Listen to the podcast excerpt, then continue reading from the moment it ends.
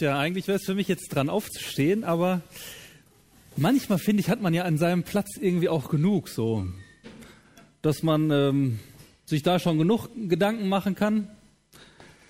Ähm, keine Ahnung, was Ihnen, was dir gerade so durch den Kopf geht, was so, ja, so be beim Blick auf den Rücken des Vordermanns oder so einen beschäftigt.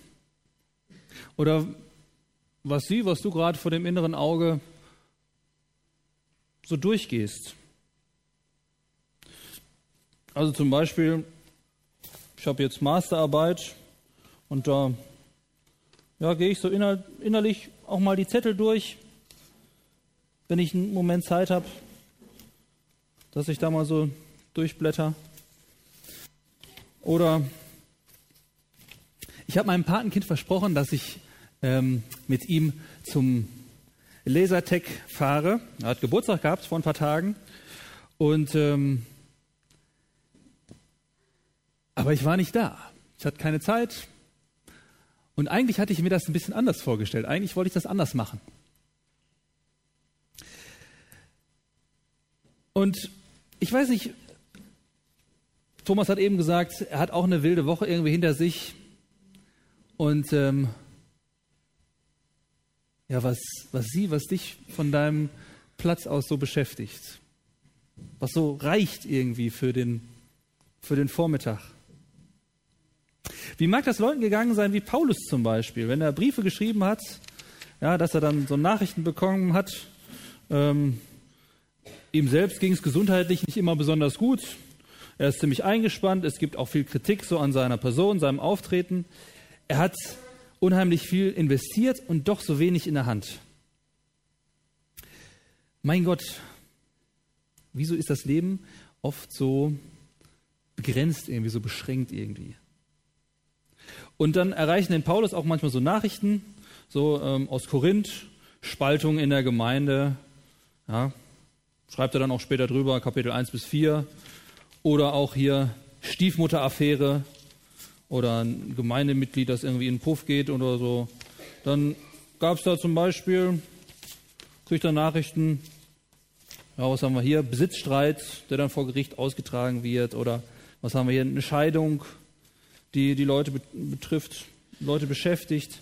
Oder Geldfragen auch, kümmert er sich in Kapitel 16 drum. Leben nach dem Tod, stellen sich die Leute die Frage, gibt es das eigentlich? Und also Fragen, die ihn irgendwie so einnehmen an dem Ort, wo er ist.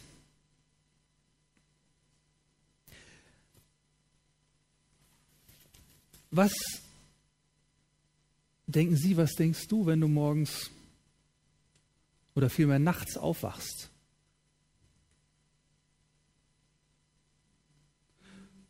Woran denkst du, wenn du heute hier sitzt an deinem Platz? Wieso ist das Leben oft so einengt?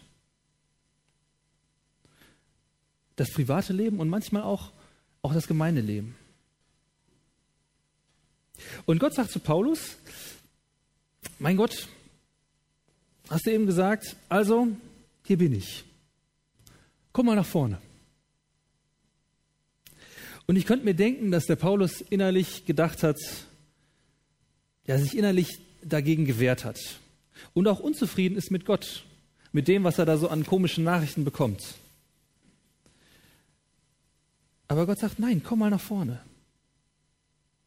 Lass mal deinen Krempel da liegen und komm nach vorne. Und Gott nimmt ihn dann sozusagen ins Gebet. Ich glaube, so kann man es am besten beschreiben. Er nimmt ihn ins Gebet und ich stelle mir vor, wie Gott ihm vielleicht so ein, so ein bisschen den, den Arm um die Schulter legt und ihm was zeigen möchte. Er zeigt ihm, jetzt guck doch mal von ein bisschen weiter weg. Jetzt guck doch mal von hier aus mit ein bisschen Abstand auf deinen Platz, auf deine Situation oder auf deine Gemeinde. Was siehst du dann? Und der Paulus, der tut das. Und dann schreibt er ein paar Sätze auf, mit, dem, mit denen er dann seinen Brief beginnt. Bevor er dann zu den ganzen Problemen, zu den ganzen Fragen kommt. Und der Text steht, den Paulus da geschrieben hat, in 1. Korinther 1, Vers 4 bis 9. Unser vorgegebener Bibeltext für heute. Da heißt es, ich danke meinem Gott alle Zeit euretwegen für die Gnade Gottes, die euch gegeben ist in Christus Jesus, dass ihr durch ihn in allen Stücken reich, dass, dass ihr durch ihn in allen Stücken reich gemacht seid, in allem Wort und in aller Erkenntnis. Denn die Predigt von Christus ist unter euch kräftig geworden, so dass ihr keinen Mangel habt an irgendeiner Gabe und wartet nur auf die Offenbarung unseres Herrn Jesus Christus. Der wird euch auch festmachen bis ans Ende, dass ihr untadelig seid am Tag unseres Herrn Jesus Christus.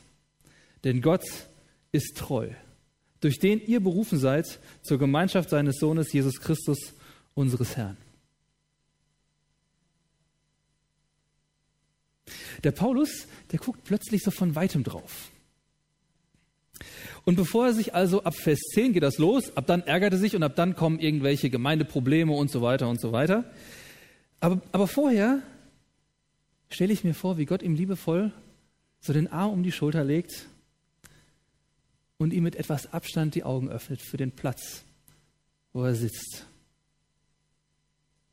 Und er wandert hier im Gebet mit Paulus durch die Zeit und macht ihn hier also auf ein paar Dinge aufmerksam. Und er beginnt mit der Vergangenheit. Ja, können wir mal reingucken in den Text. Er beginnt mit der Vergangenheit, ja, das, was wurde, dann das, was ist und dann das, was wird.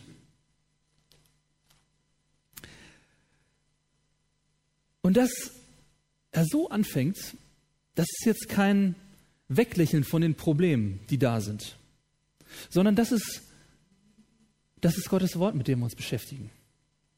Und das ist eine Ermahnung, dahin zu gucken und uns von, von weitem unsere Situation anzuschauen. Und dass wir uns die Augen öffnen lassen von Gott für das große Ganze, das Gott getan hat. Und dass wir uns eben nicht an unserem Platz irgendwie in unseren Problemen eingraben und was uns was uns da so eingrenzt und gefangen nehmen will, sondern dass wir die Perspektive wechseln und mit ein bisschen Abstand auf die Situation gucken können, wie das der Paulus hier macht. Und vielleicht macht dich das auch dankbar, wie damals den Paulus. Wir gucken mal auf das, was wurde. Ich danke meinem Gott alle Zeit euretwegen für die Gnade Gottes, die euch gegeben ist in Christus Jesus. Ich glaube, wenn wir eines Tages auf unser Leben zurückgucken, dann werden wir nicht an das denken, was besonders schön war oder ob wir viel erreicht haben oder ob unser Leben andere versaut haben oder wir unser Leben selbst versaut haben. Oder ob wir mit dem zufrieden waren. Sondern ich glaube, wenn wir vor Gott stehen und dann mit ihm zusammen auf unser Leben zurückgucken, ich glaube, dann zählt diese Sache. Ich danke meinem Gott alle Zeit euretwegen für die Gnade Gottes, die euch gegeben ist in Christus Jesus. Ich glaube, dann zählt die Frage nach der Gnade.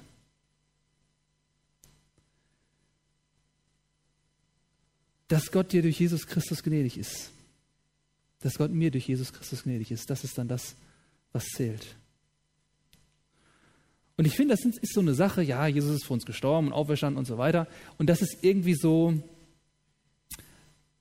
ja, hören wir in unseren frommen Kreisen total oft. Ob jetzt in der Radioandacht oder in der Bibellese Weihnachtsgedudel, in den Lobpreismusik beim Kloputzen, was auch immer.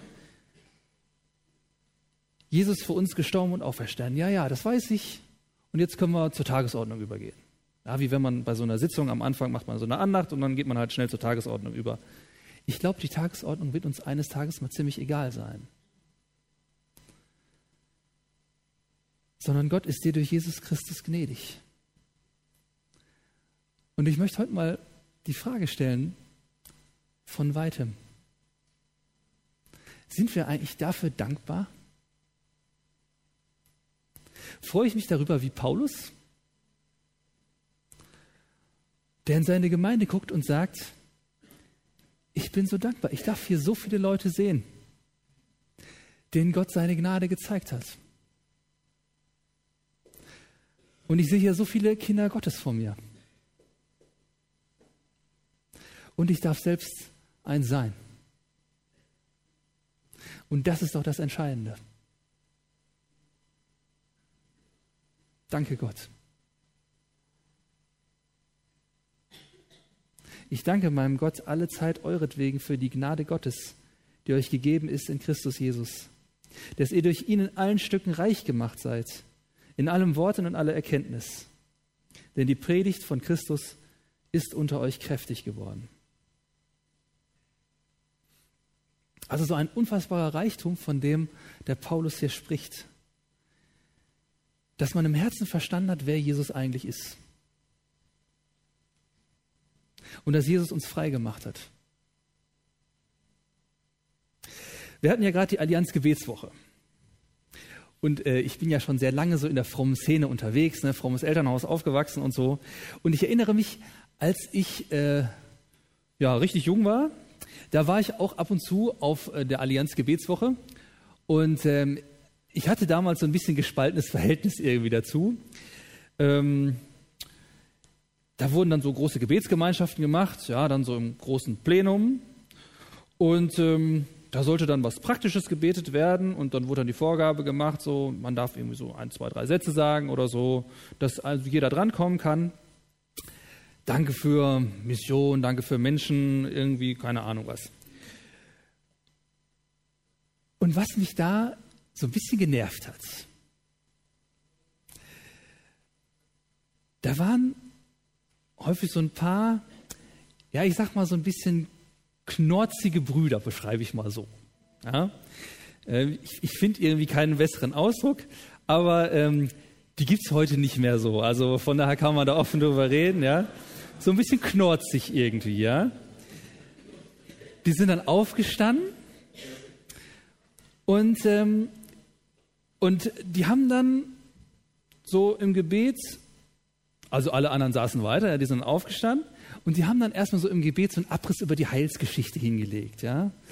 So, wir danken dir für deine große Gnade, dass du dem Volk, äh, dass dein Volk erwählt hast und hast aus Ägypten geführt und so weiter und so weiter, ja. Vielleicht können sich manche erinnern, wenn euch jemand sowas erlebt, ja. Und, ähm, und dann kommen die, irgendwann sind die dann mal bei Jesus angekommen, ja, und wir danken dir auch für deinen Sohn Jesus Christus, den du uns geschenkt hast. Er ist das Lamm, der uns äh, Blut, uns und so weiter, ja. Also auch in einer Wahnsinnssprache. Und, und ohne Ende, ja, irgendwann sind sie dann bei Offenbarung angekommen. Und irgendwie schrecklich, ja, aber, aber vielleicht, heute denke ich manchmal, so blöd die Situation auch irgendwie ich empfunden habe, ja, irgendwie hatten die auch ein Stück recht. Die Predigt von Christus war unter ihnen kräftig geworden. Ja? Da haben sie sich besonders lange mit beschäftigt.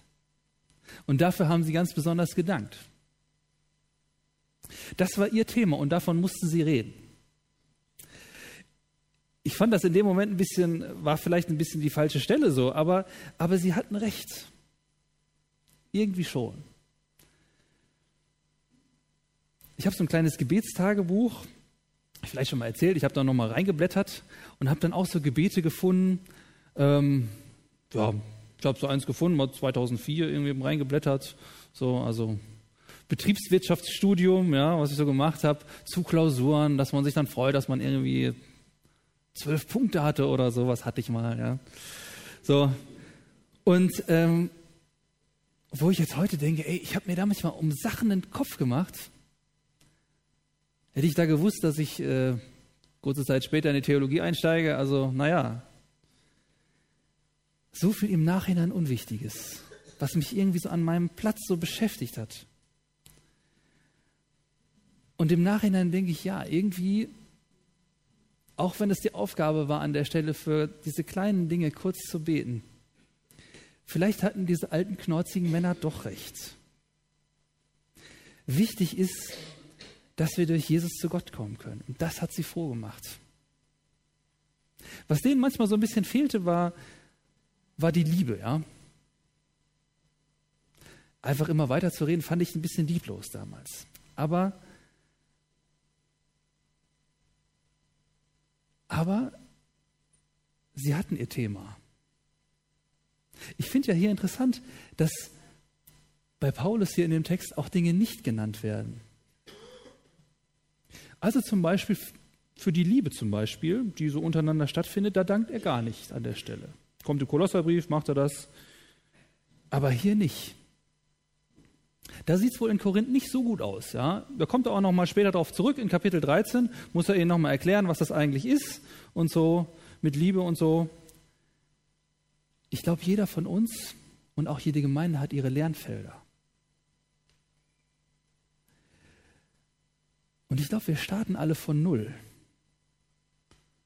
Und wir kommen alle ohne irgend, irgendetwas auf die Welt. Sehen wir eigentlich noch den Reichtum, den wir haben?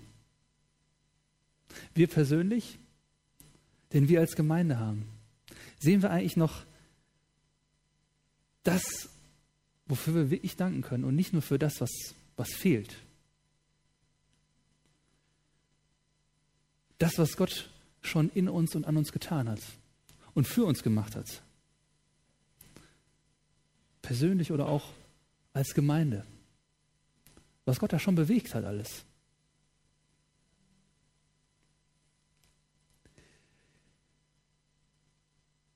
Das, was geworden ist. Und auf das, was ist.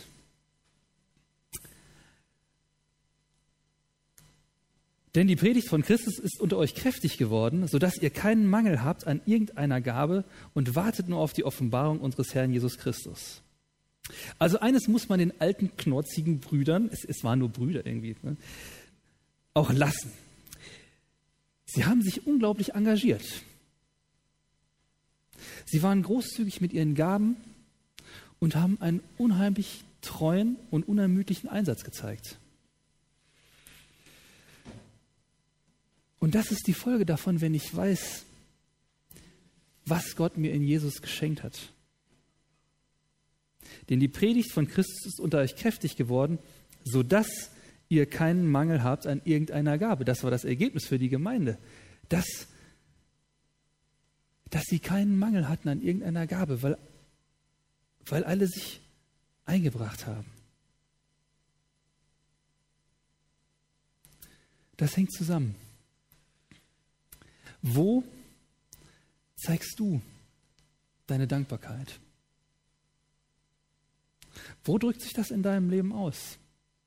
Wo bringst du deine, deine Dankbarkeit, ja, wo setzt du es in, in Gaben um, in Taten um?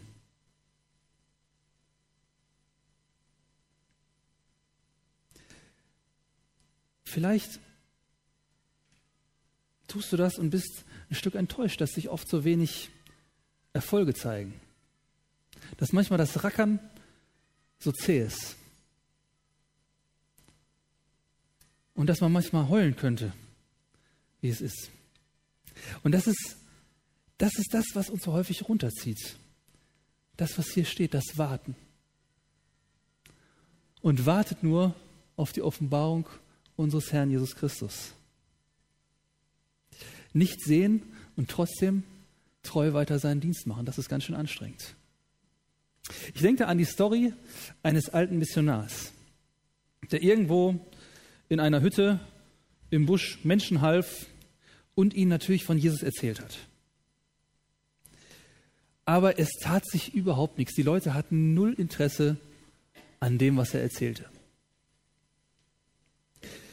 Und er war enttäuscht, er war, es hat ihn runtergezogen. Und er hat gesagt, es, er hat mit Gott gehadert und er war ärgerlich auf Gott. Was mache ich hier eigentlich?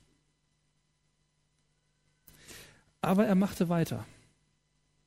Er blieb treu dran. Und eines Tages wurde er krank und dann starb er.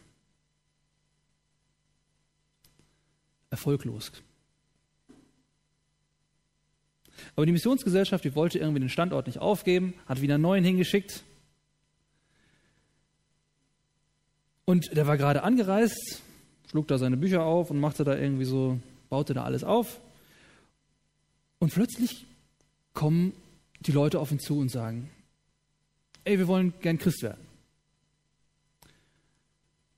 Und der war völlig platt und sagte, hä, Moment, ich habe von meinem Vorgänger erfahren, also das ist ja eigentlich so das äh, härteste Pflaster, was es hier irgendwie gibt. Das, ähm, wieso, wieso kommt ihr jetzt und wollt jetzt Christ werden? Das ist doch irgendwas faul jetzt. Wieso wollt ihr Christen werden? Und dann sagen die, ja, du hast schon völlig recht. Also, wir wollten nicht so leben wie dein Nachfolger, wie dein Vorgänger. Aber wir wollen so sterben können wie er. Das haben wir gesehen. Und die Arbeit von dem Mann war nicht erfolglos. Manchmal zeigt sich das erst aus der Entfernung. Und passend zu der Geschichte sind wir auch beim letzten Punkt, bei dem, was wird.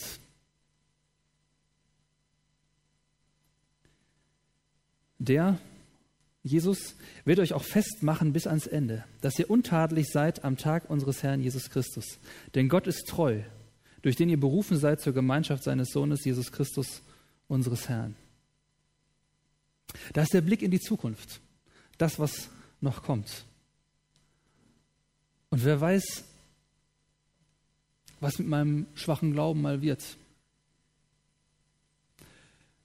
Gerade wenn, wenn mal schwierige Zeiten kommen, wenn mal Krankheiten kommen, wer weiß, ob Gott auch in Zukunft was mit mir anfangen kann. Wer weiß, ob ich dranbleibe. Wer weiß, was noch alles passiert.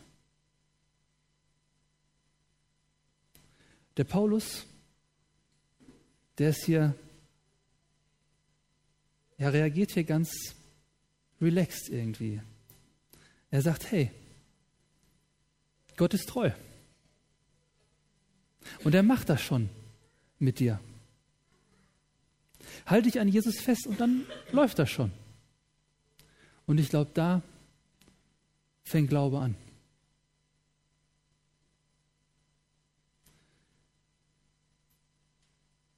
Ich möchte enden mit einem Bild von einem jungen Kletterer. Ja, da ist er, hängt er im Fels und krallt sich so fest, ja, und ja, ohne, ohne Sicherung irgendwie und ohne Seil hängt er da. Und vielleicht fühlen Sie, fühlst du dich manchmal so, so wie er. Aber vielleicht hilft es, wenn ich mir von Gott einen Blick geben lasse von weiter weg. Und mal mit Gott auf, mit ein bisschen Entfernung mal auf mein Leben, auf meine Gemeinde zu schauen. Und dann entdecken, dass der Boden gar nicht so weit entfernt ist. Und dass Gott die Sache im Griff hat. Und dass ich auf das, was wurde und auf das, was ist und auf das, was wird, gucken darf und wissen darf und Gott ist treu. Und er wird mich durch diese Situation auch durchtragen. Und sagen darf, ich danke Gott alle Zeit für die Gnade, die uns gegeben ist in Christus Jesus. Amen.